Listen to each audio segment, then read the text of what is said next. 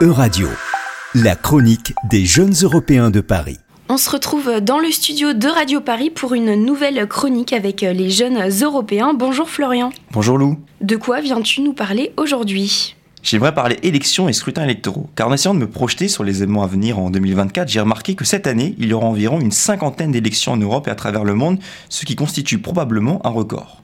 Que ce soit des élections présidentielles, législatives ou municipales, c'est d'après le journal Politico 2 milliards de citoyens sur tous les continents qui devront se rendre aux urnes. Soit à peu près un quart de la population mondiale, c'est tout simplement gigantesque. Les élections auront lieu aux États-Unis, au Royaume-Uni, en Inde, en Turquie, en Belgique et j'en passe. Il y aura même des élections en Corée du Nord, même si, bien évidemment, il n'y aura qu'un seul candidat possible au moment de remplir son bulletin de vote.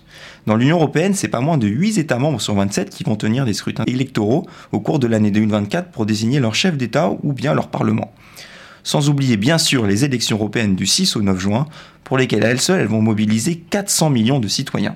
Et alors, euh, Florian, parmi toutes ces élections, lesquelles représentent le plus d'enjeux?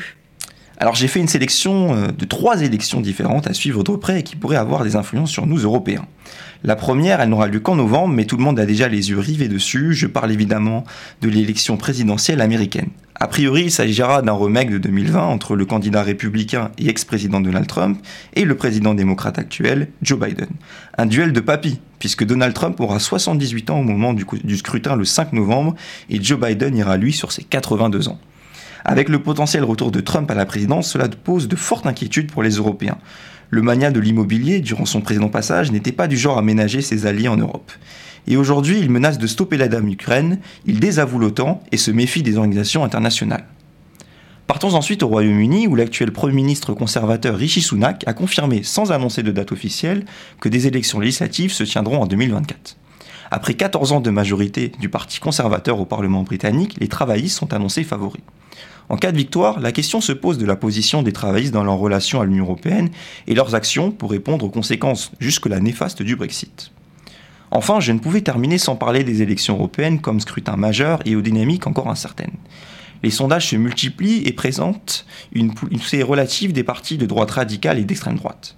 Cela serait une très mauvaise nouvelle, car le Parlement européen pourrait tendre pour la première fois vers une majorité qui ne souhaite plus avancer dans la construction européenne, en mettant par exemple en pause la législation du Green Deal, dont le principal objectif est d'atteindre une Europe neutre en carbone d'ici 2050. En tout cas, en France, le scrutin aura lieu le dimanche 9 juin. Alors, avant l'agenda, pour en tout en rouge, la date du 9 juin.